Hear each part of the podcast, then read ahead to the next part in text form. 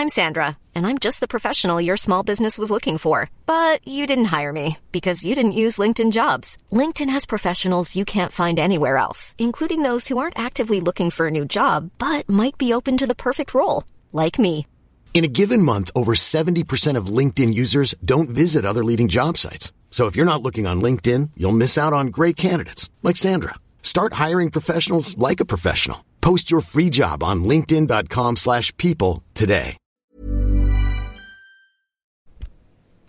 大家好，我是 Sammy。最近除了在关注新闻，我也在学习成为一个合格的公民，关注时事真相，表达自己的意见，学会接受负面情绪。在这个特殊的时期，希望大家继续做好防护。不出门的日子，正好可以用来看看书、听听播客。接下来是今天的正式节目。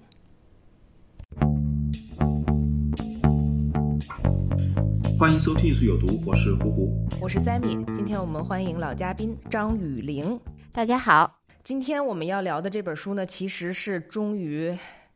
等了很久很久才得以出版的，是张雨玲自己写的一本书，叫做《逐步如肉：西方古代艺术史上的权力和身体》。张雨玲虽然是我们这个艺术有毒的老朋友，但是我也可以大概跟大家介绍一下张雨玲的这个背景哈。雨玲是这个艺术史研究者和写作者，毕业于北京大学和巴黎医大艺术史考古学系的博士，然后长期呢都会给三联啊、单独啊、新知啊等等这种杂志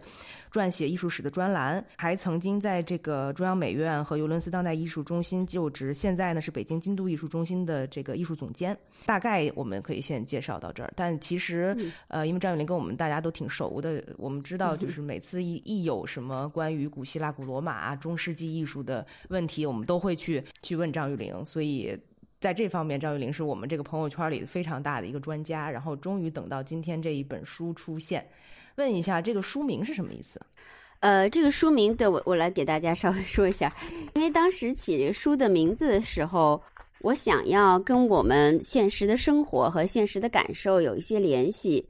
然后我自己虽然国学谈不上有多大的底子，但是我还是对中国古代的一些传统东西也挺迷恋的。其中我非常喜欢的一个时期就是魏晋。然后魏晋当中，当然就是说有很多典故了。其中我比较喜欢的一个点，就是陶渊明在他的这个《晋孤征西大将军长史孟府军传》里面引用的一个问答，就有一个人问说：“听计丝不如竹，竹不如肉。”然后问号，然后答曰：“渐进自然。”他的意思实际上是在讲音乐，就这里的“伎”实际上是乐伎的意思，就是那个歌舞演奏的人。意思就是说，在欣赏音乐的时候，弹拨乐器不如吹奏乐器。就是咱们丝弦，咱们中国古代不是弹琴啊、弹筝啊，然后不如吹奏的有箫啊、笛啊这样的吹奏乐器。然后吹奏乐器呢，不如人声歌唱。吹奏就是箫和笛，不如你就乐器真正的一个人来唱歌来吟唱。原因呢？但这里给出的是渐进自然，这还是又回到我们中国人那个体系当中，就是越与自然和这个天地越近的东西，可能是越高级的。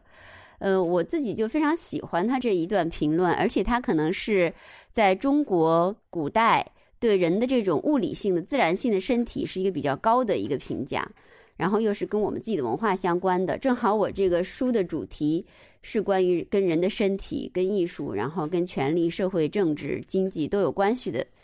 一个专栏的合集，所以我想说，那我们就用“竹不如肉”这四个字来做书名。嗯，然后有的上海朋友也说，其实就是盐都鲜嘛，这个名字 比较好记。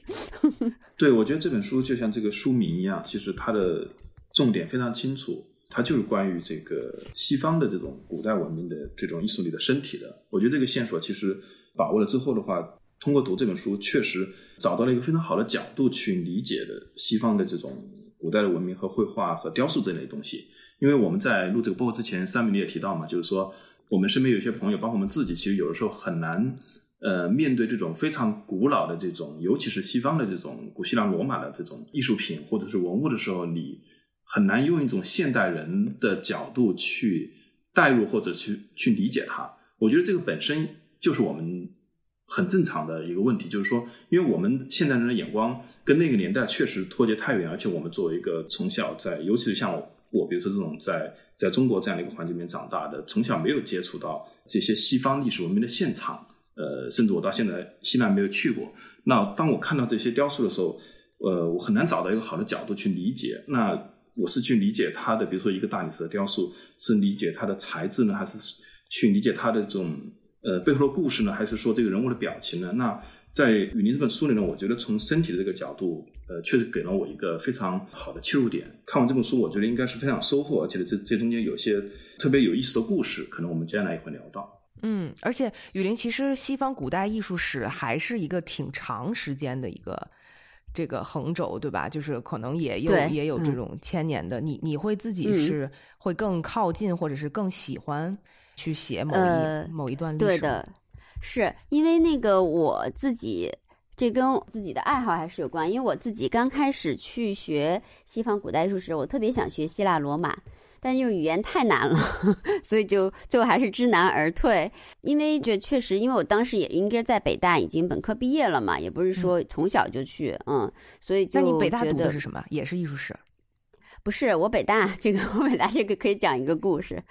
北大呢，它现在有一个元培班，你们都知道吧？知道，嗯呃，元培班的意思就是蔡元培那个元培。嗯元培班现在的意思是，他已经办了很多年了。元培班现在意思是收、收那个，就是有点像那个美国他那个文科一年级，就是你进来以后，文史哲通通学，对。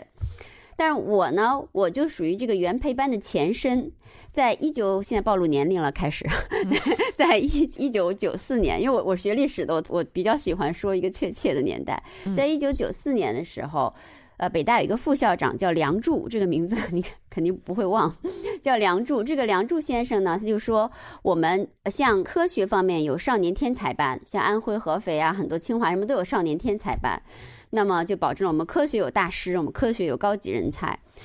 那我们为什么不在文科的地方办一个大师班？所以 这个梁祝老师呢，这个倡导下，就在北大办了第一届叫文科试验班，然后是从全国收保送生，嗯，就收二十六个保送生。然后我当时是在四中上高三，然后我就到了这第一届文科试验班。这第一届文科试验班呢，因为当时北大高呃第一年级都在昌平，我们就没去，我们留在本部，还是享了很多福，因为他们就寄予很多厚望，就派那个一个比如一个系就那种教博士的老老师来给我们教，系主任啊什么来给我们上课，所以我们比高三还忙，文史哲三个系的课全部上了。嗯，嗯我就是这么一个，在本科时我就是文史哲三个系的本科，在北大都通学了。嗯，明白。但但这个班肯定是有一点点偏差的，它不是失败，有一点偏差，因为你大师肯定不能是半班儿培培养出来的，这培养不了。文科大师跟理科那个感觉不一样，他要整个文化好几代才能酝酿出一个大师。所以说，呃，这个班呢，大多数都是女生，因为高高中的时候女生成绩好，所以其他的就变成一个大师母班儿。然后变成大师母班之后呢，有好多就姑娘们都也就没有在学术的路上走下去，所以后来就转变转变成原培了，就不是保送生了。大家都考，考完以后就把就是成绩好的学生拿来文史哲都学而已，嗯，这样就比较比较理性一点。但保送研究生的时候，刚刚保送上研究生一年级，有个老师说法国政府有奖学金。然后呢，因为我一般一一向比较喜欢那个欧洲的文化，我就特别想去。老师就说：“那你赶紧去吧。”然后我就考了法国政府奖学金，然后就去了巴黎医大学中世纪艺术史。嗯，大概就那是这样。那那个时候是怎么嗯选择的中世纪呢？也是因为你觉得就是古希腊、古罗马那个对，古希腊罗马学不了，希腊罗马过了以后就是中世纪嘛，嗯然后中世纪就法国又是一个重镇，所以说法国研究中世纪的这个资历也蛮还蛮足的。然后毕竟法国你要是在法国在巴黎学习，还有很多文化的诱人的地方嘛，所以我就说那就学中世纪吧，因为我觉得到了欧洲，我特别想学它文明根儿上的东西，学一个。就了解它根儿上的东西，这是我我想象的哈。或许再来理解当代或者理解很多现在的现象，就可能有一个不同的角度吧，至少嗯。所以我觉得也特别有意思，就是这本嗯书里从这个古希腊、古罗马一直到。好像中世纪反而提的比较少在这里面哈，然后到比如说文艺复兴啊，一直到当代啊，包括现在正嗯在发生的一些艺术家的创作啊，其实你都有嗯涉及。然后我觉得这个这个维度，然后能让就是可能我们现在当代人的生活可以拉得更近一点，就知道这个起承转接的关系是怎么回事儿。但我觉得，因为因为我看这本书的比较早就看了前面几章，然后呢过完年之后我又看了后半部分，然后在录播课之前呢，我又把前面几章看了一下。我觉得这本书的重点应该还是头两章是非常重要的。其实它讲的应该是一个故事，就是雅典之爱。嗯，而这个呢，我对我来讲几乎就是一个全新的一个知识，因为我在看这本书之前，对所谓的雅典之爱是完全没有了解的。可能我之前在文化土豆的一期博客里面听到过一些，但是呢，呃，第一次在这个书里面看到，因为这本书是它的特点是配了非常多的图片嘛，那搭配这个图片来看，才第一次搞清楚原来有这么一回事。呃，就回到我前面说的，就是说，你一个现代人的目光，如果你不了解这个背后所谓的雅典之爱的话，你突然去面对雅典的那那些雕塑，比如说书里面提到这个雕塑，你真的没有办法理解，就是因为我们现代人的观念，可能真的就跟两千多年前很多人当时人的想法观念是确实不一样。我举个例子，就是也是我今天刚刚看到的，就是像荷马史诗里面，我们看到就是说，呃，我没有读过原文啊，但是我看到呃有文章里面提到，就是说荷马史在荷马史诗里面是没有提到过蓝色和绿色的，因为在当时古希腊时候，它没有这个蓝色和绿色这个这个概念，或者没有精准的去描述蓝色和绿色的这个词汇。那这个词汇是到了后面才有的。那么也也就是说，在那个时代的观念里面，就是说我们现在人所看到的非常普通的东西是不存在的。那同样呢，嗯，像雅典之爱这个东西呢，在现代可能是一个可能是一个很很奇怪的东西，站在当时呢，可能是一个大家都都觉得很普通的一个东西，甚至它是有明确的这个法律法规的一个东西。所以呢，我觉得这两篇就是给我的一个感受，就是说，如果你不了解当时的一个文化的背景，当时的一个历史，呃，你没有办法回到那个历史的现场的话呢，你纯粹去面对这个，比如说这个雕塑本身的话，你没有办法获得一个呃非常完整的感受。嗯，要不要雨林嗯先简单介绍一下什么什么叫雅典债？好，对，不过我觉得胡胡的这个这个通读下来的感觉是非常对的。其实我为什么把雅典之爱放在第一篇呢？我就觉得它还是蛮重要的，因为特别是如果你要谈整个西方上，虽然很大，我也没有这个妄想能够谈整个西方历史上的身体，但如果你你绕过这边，你就很多东西都不好理解。所以，呃，西方人或者西方文化中的身体概念，肯定跟古希腊这一段是分不开的。那么雅典之爱呢，有两种解释，一种是比较狭义的，比较狭义，它的定义就是在古代的雅典，他们流行的一种，也不是流行，其实因为他们各种原因，基于确切的原因，史家并没有一个完全确认的、可以清晰表达的一个说法。但是呢，就是他们到了公元前五世纪，特别是公元前六世纪到五世纪的时候，雅典的黄金时代也是这个现象最显著的时候，而且被纳入了雅典古代雅典这个民主城邦的法令法规当中。它就是说，一个年长的男性和一个年少的男性，这个必须都是雅典的公民，这两个人。首先，古代雅典的民主制度跟咱们是不一样的，公民只有男的是，而且只有雅典的男的是，外国人、奴隶和女人都不属于这个范畴之内。奴隶如果有这样的关系，那是要坐监狱的。嗯，所以只有是雅典出生的这个雅典的男性公民，他要求一个年长的年长的标志就是有胡子，这个年少的标志也就是没长胡子，所以他们也很明确，这是一个视觉上的规定，就是这个年长的人叫做爱人，这个。爱人呢，要追求这个被爱的人，他对他的追求有很多一系列的规定啊，怎么才是合乎规范的？怎么才是 decent 的追求？然后他要从德智体美劳上去教育他，就作为一个成年的合格的雅典公民，去培养下一代的公民，这被视为一种很理想化的、很高效的方式。所以有史家推断说，这个这个传统可能是之前斯巴达的军营里来的。也可能是以前某种贵族的这个贵族的成年仪式来的，但总而言之，这是在一个阳性的社会里非常有效率的，也是非常理想化的一种直接基因传承的一种方式。但这里面确实包含着情爱成分，嗯，这个情爱还不仅仅是，不仅仅甚至不仅仅是身体上的。是有哲学意义上的，也就从此也道出另外一个问题，就在那个古代雅典的这一套体系当中，包括哲学呀，包括科学啊，它这个情爱，这个 eros，这个 eros 的概念，其实它并不简单的是表示，我们觉得现在 erotic 这种词哈，这个词根是 eros，大家觉得这只跟身体就是纯粹的物理性的情欲相关，其实这个词在古希腊的那个这一套体系当中，它比如说你要说热爱雅典城。嗯，或者热爱我们的民主制度，他用的也是同一个词，所以这个词既包含了最基本的情爱情欲的这个本意，它其实也包含了它的政治含义，其实也包含了它的社会性，并不是两个人个人之间的事情，所以这个是也是跟我们现在的想法很不相同的一个环境，嗯。就是好像你也提到，就是说那个时候并没有所谓的像今天这样子的爱情的一个概念存在，是吧？没有，对对对，爱情，爱情其实还蛮新的。我觉得 爱情就今天的爱情，比如说可能不用，反正就两个人之间吧，两个个体之间吧，哈，先别说 男性女性，就两个个体之间这种呃一对一的这种。有一些浪漫和戏剧性的这种爱情，还有一些呃高度的道德规范的爱情，其实是跟基督教的关系更深的，嗯，深于跟古代雅典的关系。所以我想这也是为什么我们在读这个你说的这个雅典之爱的时候，有很多让现代人会感觉很费解的一些一些规则吧。然后包括那个在那个章节里面，你也有一有一张图是在那个阿什莫林牛津的阿什莫林博物馆里面的那个红会陶盘，两个成年男性跟未成年。这个男性在一起的那个那个图像，我经常会看到类似的这种陶盘，但我从来不知道该如何去解读它。可能一般的人 看他，可能只是觉得这是同性恋或者怎么样子的哈。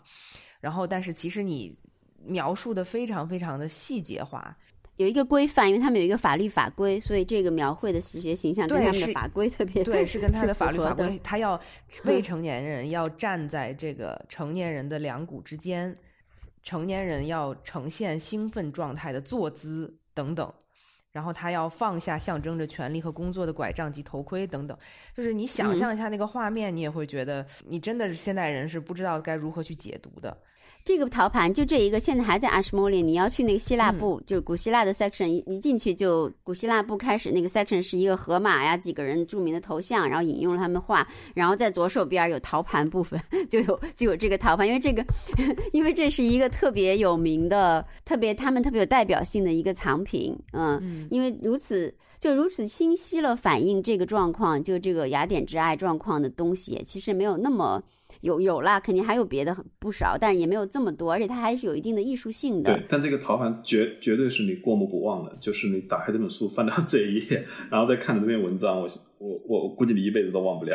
然后，然后还有我旁边，我觉得我正好在这旁边写了我自己的一个感受，就是这感受呢，就特别逗，被那个不是不是我不是放到那个单向力的那个电子版，他们不是给我出了一个，就我就放了这个上面嘛，就说。古代希腊黑绘红绘陶画中标准的雅典之爱情色形象，也是总是带着某种僵硬、虚假、紧张、压抑的感觉，以及同等程度的神秘感、戏剧性、优雅和性感。这些形象的双面性，无疑是一种有趣的提醒。如同人类生活中的许多基本事实一样，性本身是一件无比枯燥的事情，其神圣的枯燥所激发的妄想和幻象，才是使人类生活变得生意盎然的营养。所以，单向丽老师就给当天写了一个一看电影儿，所以我觉得也挺好的。这就是，就是说，所有艺术可能就是说造梦工厂嘛，其实就是人类生活个跟艺术形象之间的一个张力的区间。我当时觉得，就是看了好多希腊的这种东西之后，我就觉得是这样一个感受，因为在他们那个法律法规之下，就感觉是一个变成一个很模式化的东西。嗯，其实我们在刚刚谈到这个雅典灾的时候。你也一直在提到，就是说它其实是有法律和法规的。我们提到这个陶盘，其实不是应该说不是他当时最主流的这种正式的这个作品，它更多的是民间的，就是说大家生活中使用的一个东西。所以说，这种雅典之爱，你认为就是说它到底是一种当时比如说雅典人的本能呢，还是说他们作为一种文明自己就是说创造出来的一种东西呢？我感觉你书里面好像提到的更多的是它，它反而是。压抑着呃原本的人性，但是呢，又同时是一种文明的产物。它是一种，对我觉得它是一种创造出来。因为雅典前就公元前五世纪那一个黄金世纪，雅典的状况至今对历史学家和对咱们后人都还是一个谜，因为你不知道为什么。就所有天下基本该想的事儿都让他们想过一遍了，然后伟大的悲剧、伟大的哲学全部都出来了。就在那一个那一个世纪里哈，当然前后也有啊，有的有的早点儿，有的晚点儿，什么亚里士多德要晚一点儿，怎么样？但是那一个世纪所产生的这种最高级的文明的成就和最高级的问题，是其实现在后人都不明白为什么那个世纪会产生，同时也包括了这个结构也是一个谜，它就像一个艺术品，它很快就消失了。嗯，这个这个雅典之爱和社会这么紧密的结合，并且成为他精神内核的一部分的情况，也就随着雅典古代雅典民主制度的衰落，也就衰落了。所以我就觉得很像是他们是一个男性的阳性社会的一个。特别理想化的一个东西，我当时用了“妄想”。妄想这个词虽然中文是妄想，其实其实也可以翻译成幻想或者 fantasy 什么的。其实这种东西也是有生产力的，并不是说妄想就没有生产力。很多艺术作品 其实由妄想来的，一个不爱梦想的人是没法生产艺术作品的，对吧？所以我觉得是他们的呃妄想而来的。这个妄想呢，很容易的被一个后面的一个非常普遍的视觉产品所解释，就是那个我不是写到有那个赫尔墨。就是有一种雕塑是有特别具象的头，然后有一个长方形整个几何特别抽象没啥东西的身体，然后呢有一个大的生殖器官，对，就表现这个社会重视的就是你的头脑，对吧？你你这个男人是谁？你的头脑，然后呢就是你的一个男性的生殖力，然后中间的这个就被它抽象到极致，但这个结构是实际上也是非常脆弱的，所以就在他们呃伯罗奔尼撒战争的一次。出征之前，这个赫尔墨雅典城里的几百个赫尔墨同时，有的被砍了头，有的被砍掉了这个器官，这是一个谜，也没有解。但是就很多历史学家都有记载，像什么希罗多德都有写。这件事情发生以后，这个雅典民主制度就衰败了，然后伯罗奔尼撒战争也打败了，然后各种瘟疫啊什么都来了。我总觉得是一个，还是一个他们创造出来的东西。而且我觉得好像现在看起来，嗯，就是所有那些留下来的所谓的伟大的艺术，好像都是在这种妄想的状态下才能产生的哈。你包括你后面章节里头写到什么 Nefertiti 啊，那个那个时代，其实也不过都是存在一个很短的，可能十几年时间的这么一个乌托邦的社会，然后最后没想到却流传到现在，都让。所有人所熟悉的这一些形象，我觉得好像都是在你刚才所谓的这种妄想的状态当中才会产生出来的东西。这种乌托邦的东西，就是都是确实是跟他跟你的想象。然后艺术史总是这样，一群乌托邦的人就一下把一个东西推到特别特别极端，然后呢，他就肯定推到太极端，他就毁得很快。但是呢，其实后人会受益很多，哪怕从他。从它的泡留下的泡沫，或者是留下的一点点残迹当中，后人会不断的有营养，还是必须，还是一直在吸收。所以常常是有这类的先锋，他们总是把一个东西推到一个妄想的极致，但这个极致肯定是脆弱的，然后就就崩溃了。但是呢，呃，但后面的营养和启发却是特别无限的，我觉得。嗯，没错。所以这也就是为什么我觉得那个第二章节那叫什么“是建筑者”，我觉得是跟现代生活算是。结合比较紧密一个一个章节吧，而且最早也是因为很早很早好几年前我就跟雨林呃谈过这个事情，是因为那时候雨林住在北京的工人体育馆附近，所以其实一出门就能看到工体里边的那个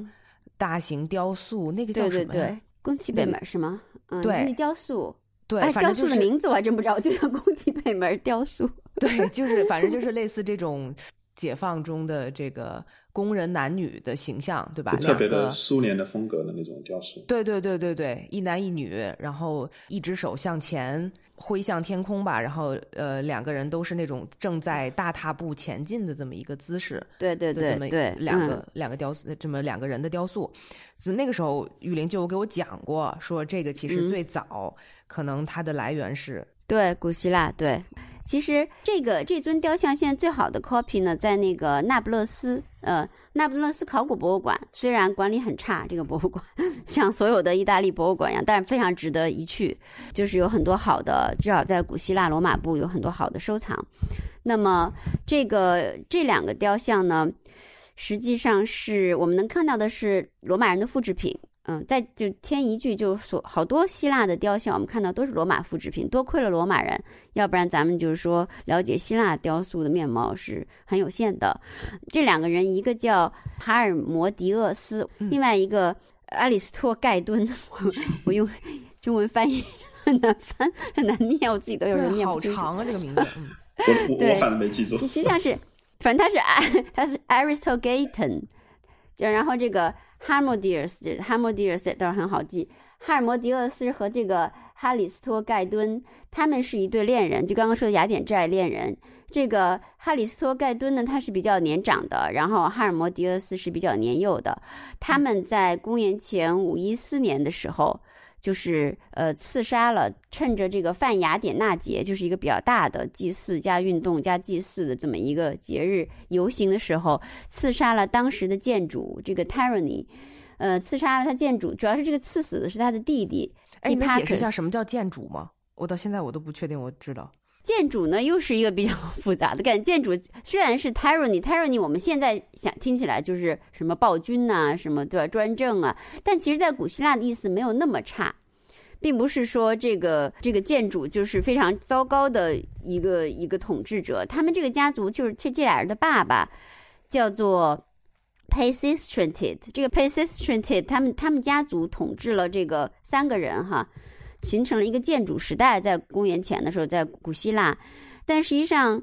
他们的爸爸是非常受到人民欢迎的。他们爸爸就是争取了很多，其实开了一些民主的先锋，嗯，就是给大家就是平权啊，就是给富人征税啊什么的，去其实替人民做了很多事儿的。然后也创立了这个泛雅典节，然后资助了文化之类的。嗯，他们俩继位之后，其实也统治的还行。所以说这个故事有趣就在。这个哈尔摩迪厄斯和阿里斯托盖敦，我细节就就少说一点。他们最终刺杀了这个弟弟希帕克斯，然后西呃他的哥哥建主西比亚斯就是高压他统治，就更加高压了嘛，最后就被推翻了，建立雅典民主。所以后来建立雅典民主的人，把这俩人推为就是民主的英雄，就因为他俩刺杀了建主，所以他俩成为民主的英雄。我这篇文章要写的就是。呃，历史上非常有趣的一种一种东西，就我们基本上看到是这个 version，然后所有的雅典系的这个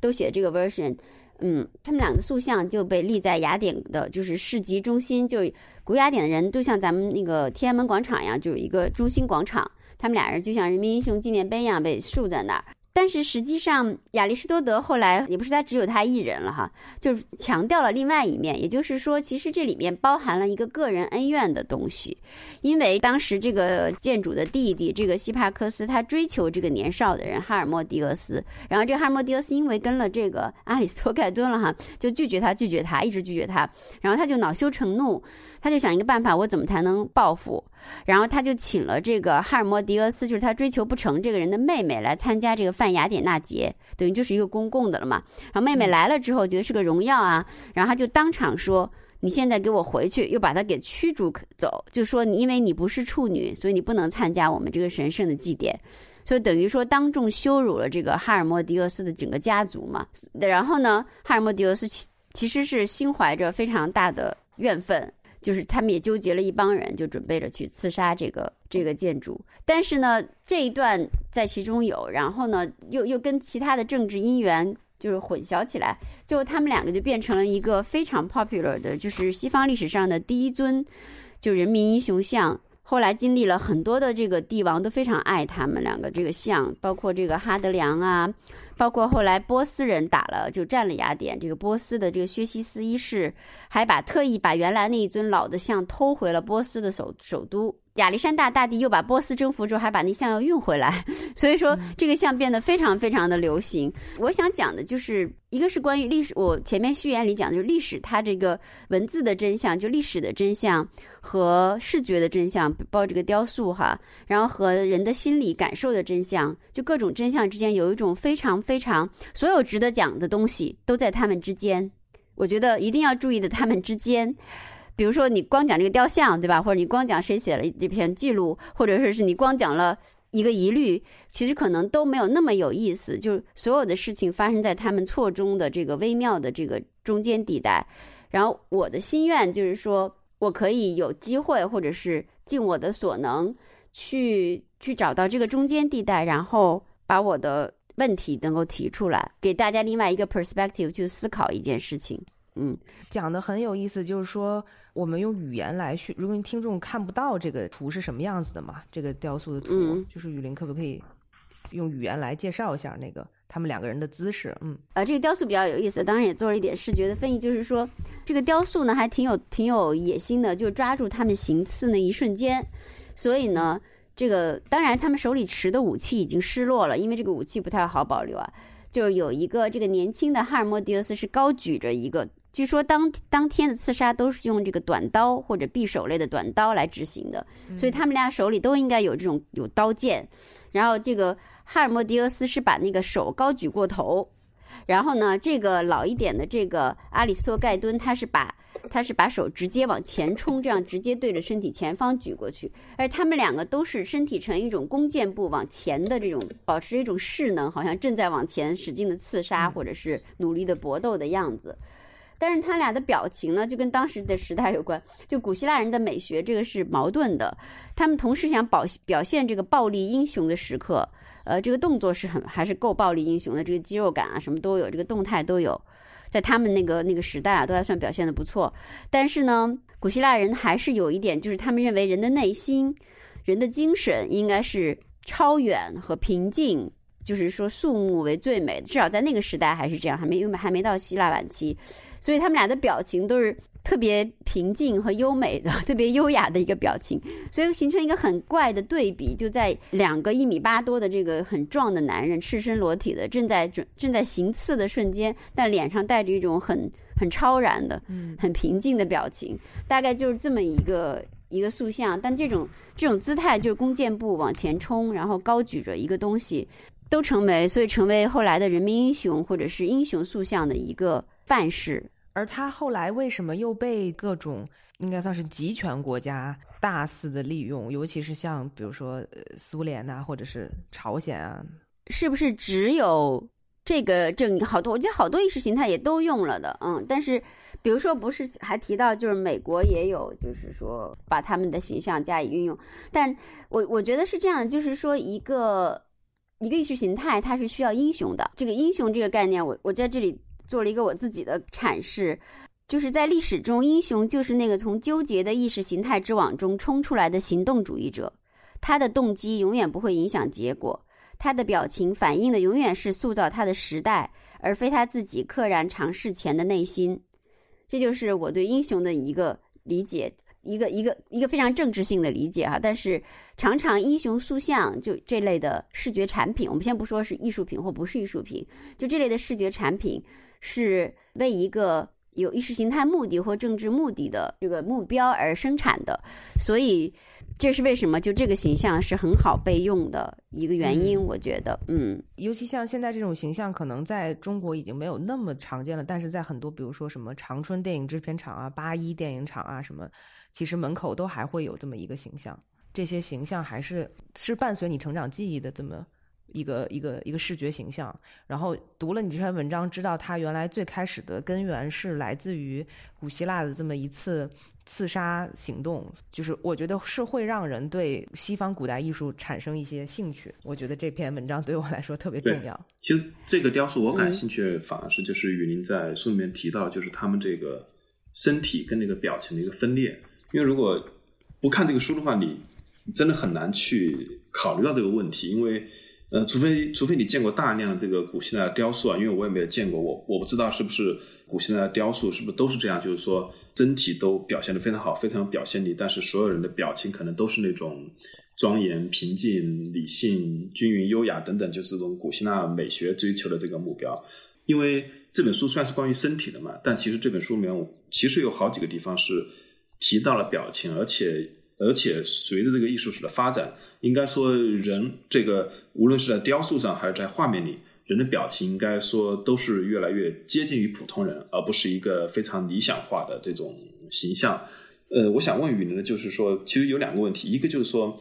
古希腊雕塑从那个时候开始，在美术史的源头，就是说人物更多的是没有丰富的表情的。但是呢，同时我们前面又提到，就是说古希腊当时有大量的陶罐，而这个陶罐呢，可能在当时不能算非常登堂入室的艺术品。但是呢，陶罐上的绘画是更生动，甚至你这本书的封面其实选择的就是其中一幅陶罐的一个画面。所以在当时的陶罐上面，是不是代表了另外一面的这个希腊，或者它更接近于真实的希腊人？首先说，就是说陶罐它塑造表情的可能性呢，也没有那么多，因为它那个大家知道，就是红绘和黑绘，也就是非常简单的一种一种描绘方式，所以塑造表情的也没有那么多。就像我刚刚举那个例子，咱们不是说到雅典之爱那个陶盘嘛？其实他们的表情基本上也还是属于肃穆或者是平静的，对吧？就是没有说特别生动或剧烈的戏剧化的表情。但确实就是在陶器上的这个表现的雅典人，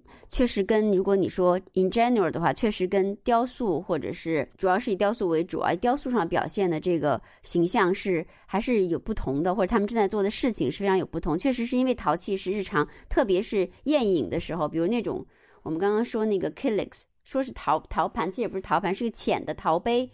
对，实际上是经常宴饮啊可以看到的。就它是属于另外一种场合东西，它会表现戏剧性的场面啊，或者是狂欢的场面啊，甚至是比较荒淫的一些场面啊，这样的东西，嗯，是很少在单体的雕塑里表现。但是古希腊的雕塑从有好几个时期了，按照我们传统艺术史的分法，到了这个 Hellenistic。就是到了亚历山大的爸爸第一次入侵了希腊，菲利普二世入侵了希腊，然后就是马其顿开始入入侵希腊，然后亚历山大帝国开始发展的时候，他不是把希腊文化就带到世界各个地方去嘛？那个叫做就是希腊化的时代。希腊化的时代呢，嗯，就像所有东西的晚期一样，它就出现了戏剧性。呃，就是很多艺术史的风格的晚期都是比较戏剧性、心理张力比较大的，因为这个文化的核心出现了不稳定的因素，就是或者是有战乱啊，或者是有入侵啊，或者是这个经济社会有些就是说不对劲的地方啊，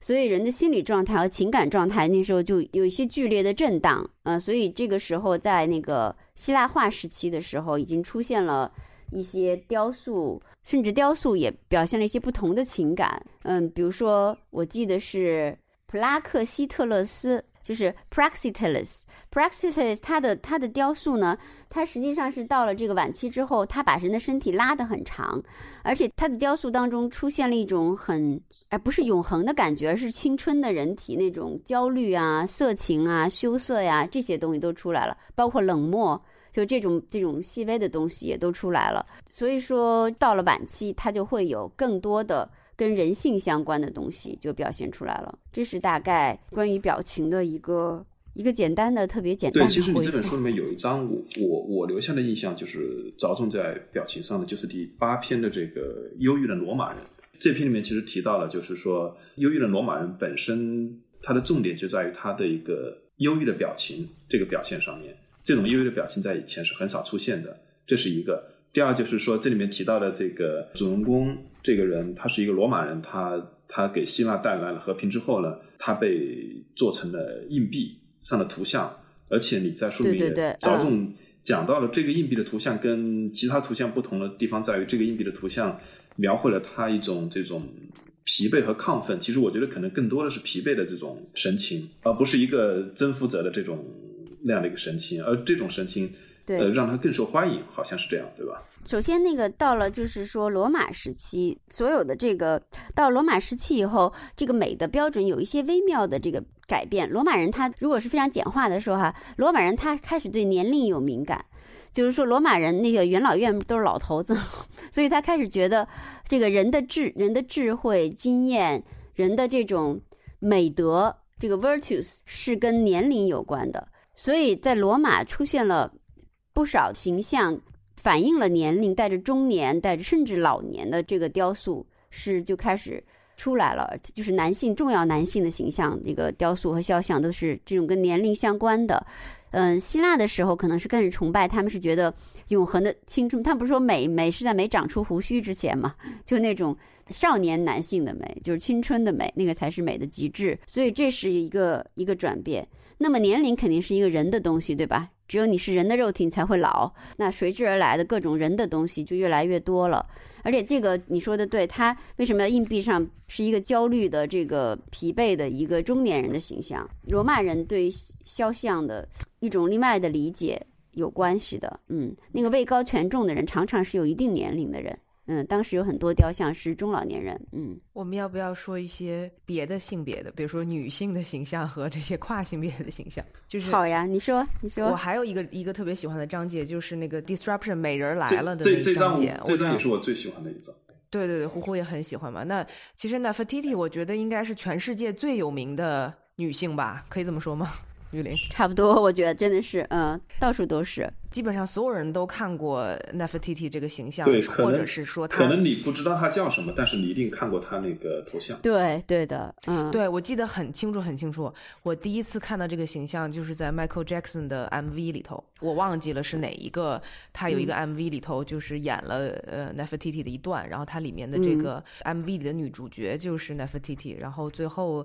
的结果就是说，好像 Michael Jackson 跟别人抢 Nefertiti，最后赢了，就类类似这样的剧情。那个我还很小很小，我就觉得，哎，这个是就是觉得很新鲜嘛。那个是我最早接触的 Nefertiti 的形象。呃，Nefertiti 这这一章哈，就是就特别简单的讲，也是不是可以要讲一下 Nefertiti 和那个阿肯纳顿？对啊，这个这个故事那个王朝还是要介绍一下。而且我们其实，在我们之前的播客里面，就是在那个艺术创世纪里面，其实提到过，在当时的埃及，它有三千年的历史里面，绝大部分时间里面，它的艺术是没有变化的嘛。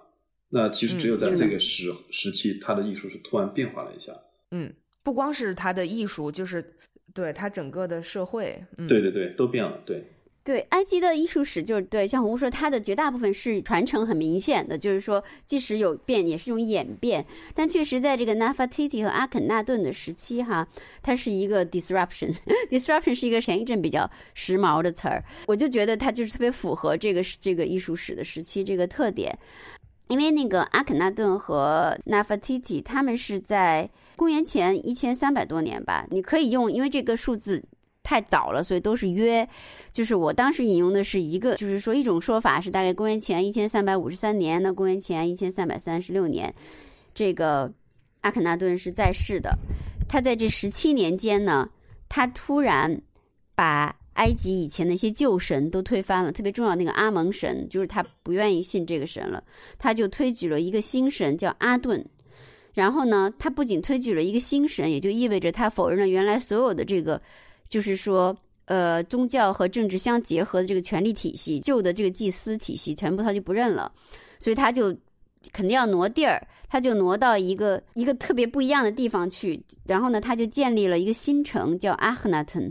然后呢，他的这个王后是 nafati 他们夫妇俩就在这个阿赫纳顿里信仰他这个阿顿神。这阿顿神直接是一个太阳的光盘，有好多小箭头直接伸下来，意思就是说，这个阿肯纳顿。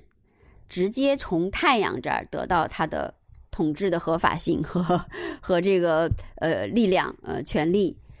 所以呢，这个很奇特的是，因为他这个宗教里只有一个这个太阳神。不像咱们咱们熟悉这些埃及的体系，神太多了，对吧？啊，各种又是又是鸟头的呀，又是又是又什么猫啊，又是这样那样，就很多一一大堆神的家族。那么，它是新宗教里只有一个神，就是说这太阳神还是一个抽象，也没脸，也没有什么身体，就是一个圆盘，太阳光盘带着一些光，太阳光。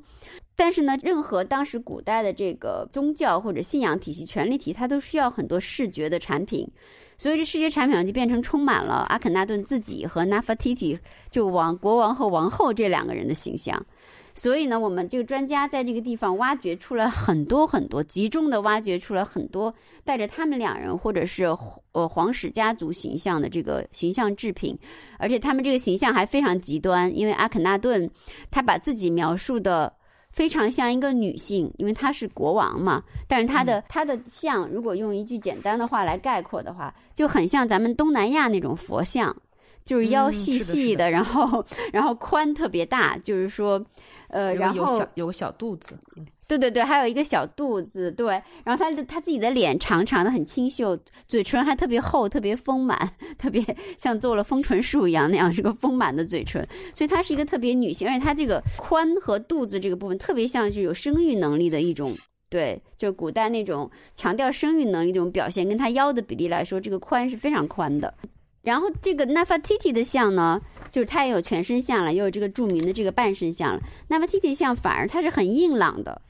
每个人看到这个像都会有感，至少第一感是她是一个很硬朗的形象。不，当然她是女人了，她是一个还是很有魅力的女性的形象。但这个魅力是很奇特，她不是那种柔美甜美的那种东西。哪怕 T T 她整个当她做全身像的时候，她也是比较没有什么特别显著的、特别女性的这个腰身啊、丰满的胸啊都没有。嗯，而她的脸是她的脸比那个她丈夫的脸要方得多，是一个很方的一个脸，就是。骨架都很明显的嗯一个连。当然，他们很快，因为他们太新了，就全新的，然后反对一个有几千年历史的这么一个大的体系，所以不成立的。很快被他们敌人整个就是夷为平地，几乎是，嗯嗯嗯，就是把整个他们的都城、他们的权力体系就都都很快的给摧毁了。而且其实最有名的那个 Nefertiti 那个半身像叫什么胸像，嗯王后胸像不是在德国吗？然在德国，在柏林，在柏林，对对，嗯嗯，在柏林，然后嗯嗯，他的那个造型是，我觉得他实在是让人印象太深刻了。他的那个造型实在是太简洁和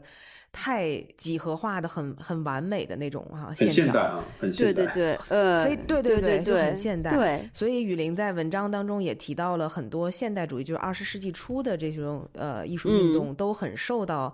这个 Nefertiti 那个像的影响。是的，是的，因为德国柏林当然不是说，呃，你想打完一战，柏林就是其实是一个很有趣的地方。然后他们呢，一方面超现实主义啊、立体主义、毕加索呀、超超现实主义这些人都有在柏林展。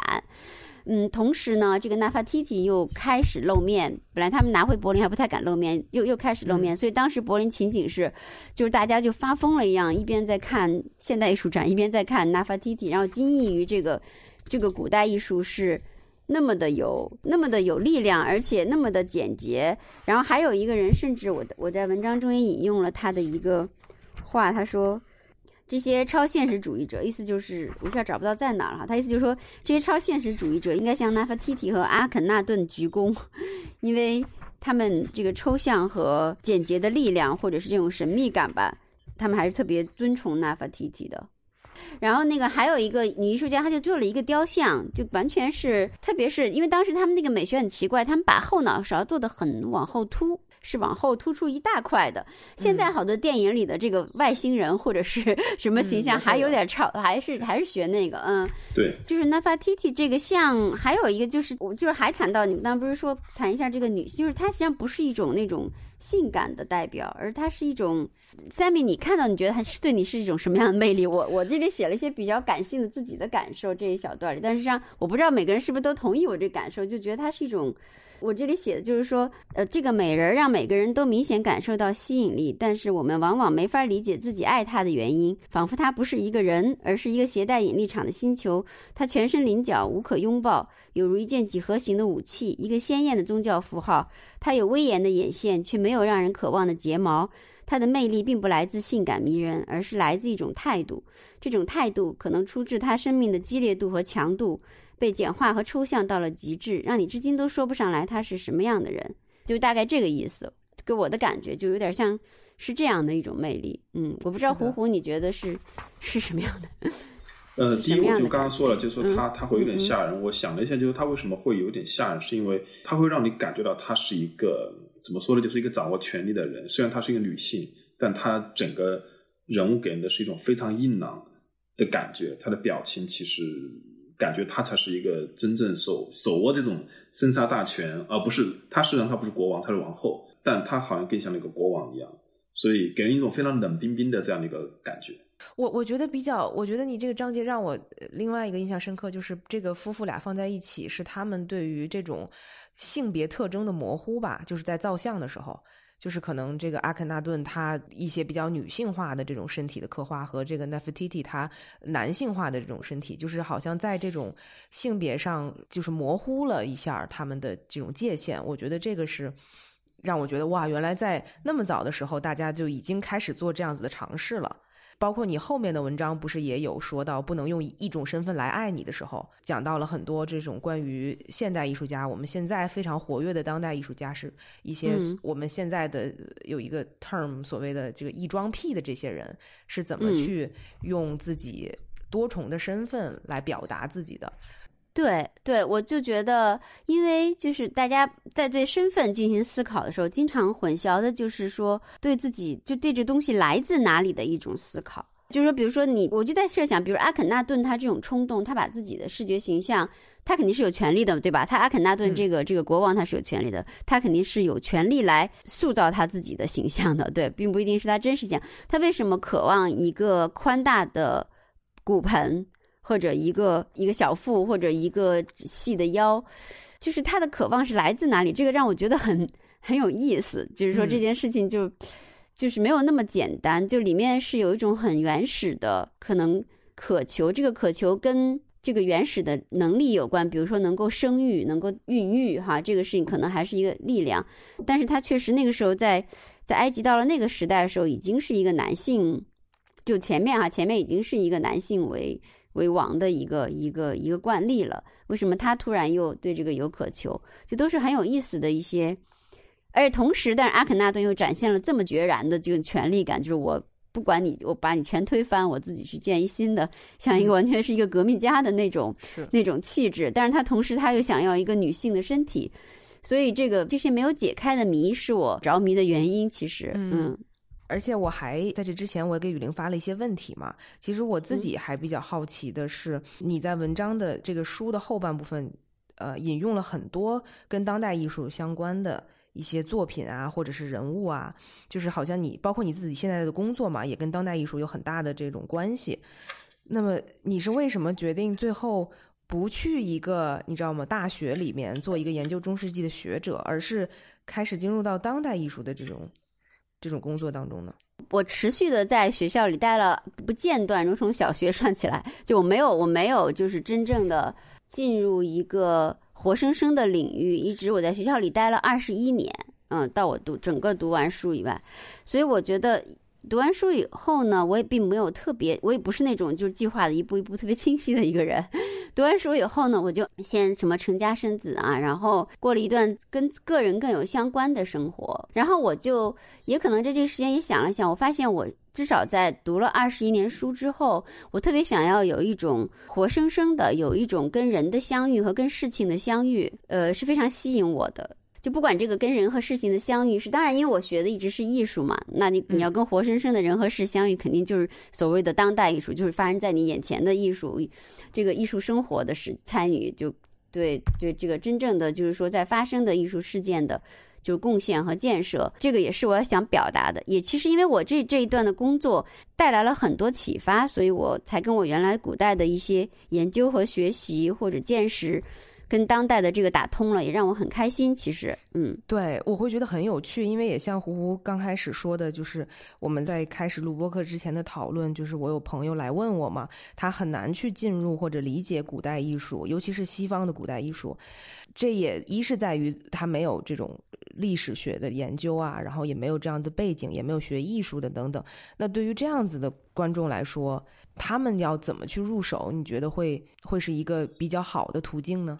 你说就是说，呃，在欣赏西方古代艺术的时候，是吧？怎么入手？嗯，其实我有一个想法，就是说，就是看他自己，如果是。他的出发点是欣赏西方古代艺术，是他生活的一个必须的环节。那么，就像胡胡，其实我们在事先讨论里说的一样，他还是要有知识上的准备。如果他不是说就是欣赏西方古代艺术是他生活必须的环节，那他在生活当中应该去寻找他有反应的东西去。去深入，呃，就不必 非要欣赏 西方古代艺术。我一直是这么觉得，因为人最就像崔健唱那个歌，对吧？我我的病就是没有感觉。你应该对跟你有感觉的东西去反应，然后珍惜它，然后不停的跟它反应，跟它深入的反应。如果你实在对西方古代艺术没有反应，嗯，又不是一个必要的，你就不用，你可以从当代艺术，没准当代艺术你深入深入，哎，你就深入回。你就到了一个环节，你就发现你你就跟着古代联系上了，嗯，但是如果你是说，哎，这个是我。人生必须的一刻或者一个环节，那么就是说你要有一个侦探的思维，就说哎，你要就说哎，这我为什么看不懂啊？这个这个人为什么拿一玫瑰花？那个人为什么拿颗珠子？这个其实是像破案一样，嗯，你就是还要去搜集证据，然后四处的去推理，然后再去搜集证据，然后再推理，嗯，然后这样我觉得才能得到其中的乐趣，嗯，而且其实我我我我很同意啊，就是说要找一些。自己有感觉的或者感兴趣的方向开始入手嘛，所以我就觉得其实好像这样捧哏有点厉害，但是我觉得读你这个书其实就挺有挺有益的。就比如说，我会觉得可能跟你当代生活息息相关的东西，你是最容易理解或者最容易产生一些好奇的。那么就如果我每天都经过工体，对吧？我每天都看到那两个劳动人民的雕塑的话。那么，如果我又正好读了雨林这个这篇文章，知道了原来它的源头是古希腊的这么一个一个事件，那么我自然而然就会明白我意思吗？就肯定会对那个会有一些兴趣。那也许我对那个事件有兴趣之后，我就会对它的大背景和它的历史有兴趣，然后我就会慢慢去看那时候到底发生了什么。我觉得会有这么一个穿针引线的这么一个过程。然后我觉得这也很重要，而且包括我们现在当代艺术世界当中最重要的这个，或者是说英国当代世界当中最重要的这个 Grayson Perry 这么一个艺术家的形象，对吧？他很有争议，在主流社会当中，然后但是他又是非常受。尊敬的这么一个艺术家，那他喜欢扮成女装的这么一个身份，在现在看来依然是很很 controversial 的，有很多人去给他很多的压力。那么他是如何去去解释他的这些行为的？然后这些行为，我们又可以倒到肯定，甚至倒到 Nefertiti 和阿肯纳顿那个时代，可能又你又会因为这个时间而对那个时间的一些艺术创作会有兴趣。对，其实反正你可以介绍给你朋友这本书看看，他行不行？但是我就觉得对于我来说有意思的地方也是这个，就是说，嗯，它是一个跟我生活相关的东西，不是说我拿来炫耀我有多少知识哈，或者我知道多少你们不知道的事儿。呃，其实汪建伟老师说过一句很好的评价，但他只是口说的，所以没有写到这个评论上。汪建伟老师说，觉得《雨林》这本书制造了很多相遇。这是我，正是我的期待。我想制造很多我自己写的，像在这不同时空中制造那种虫洞，就是说你，哎，你突然觉得这个是通的，然后你能够这样去理解它，然后给你看这个世界有了一个新的小小的新的 perspective，就是有了一个新的角度。我觉得这个书那就已经很圆满了。对，它确实不是一本非常严肃的学术著作，也不是一个专题学术著作，但是我就是希望能够。能够有不同的视角从这个书里产生，嗯，所以当代这部分还蛮重要的，虽然它是小小的那么一部分，嗯，就牵涉到的，嗯，要不要今天就录的差不多了？然后也感谢雨林在我们这个节目当中变成了张博士，然后 给我们很粗略的讲了一下很多历史，但是我觉得这本书非常有意思，也推荐大家去看。好的，好，那谢谢啊，谢谢雨林，好，谢谢，谢谢大家，嗯，好，拜拜，感谢收听艺术有毒播客。这是由两位艺术从业人员主持的艺术读书跑题节目。我们的节目可以在 Artist Poison 官方网站、苹果播客、Spotify、喜马拉雅、网易云音乐以及荔枝电台收听。我们在微信官方公众号和微博上准备了更多与节目有关的信息，您只要搜索“艺术有毒”，读书的“读”就可以找到我们。Want to get a chiseled look in the jawline? Sculpt and shape your jawline with added volume from Juvederm Volux XC. Juvederm Volux XC is an injectable gel specifically designed to be robust enough to improve moderate to severe loss of jawline definition. And it is the first and only hyaluronic acid filler approved for the jawline. Add volume to your jawline for a chiseled look with Juvederm Volux XC. For important safety information and to find a licensed specialist, visit juvederm.com that's J U V E D E R M dot com. Not for people with severe allergic reactions, allergies to lidocaine, or the proteins used in Juvederm. Common side effects include injection site redness, swelling, pain, tenderness, firmness, lumps, bumps, bruising, discoloration, or itching. There's a risk of unintentional injection into a blood vessel, which can cause vision abnormalities, blindness, stroke, temporary scabs, or scarring. Talk to a licensed specialist to find out if it's right for you. Visit juvederm.com. That's J U V E D E R M.com.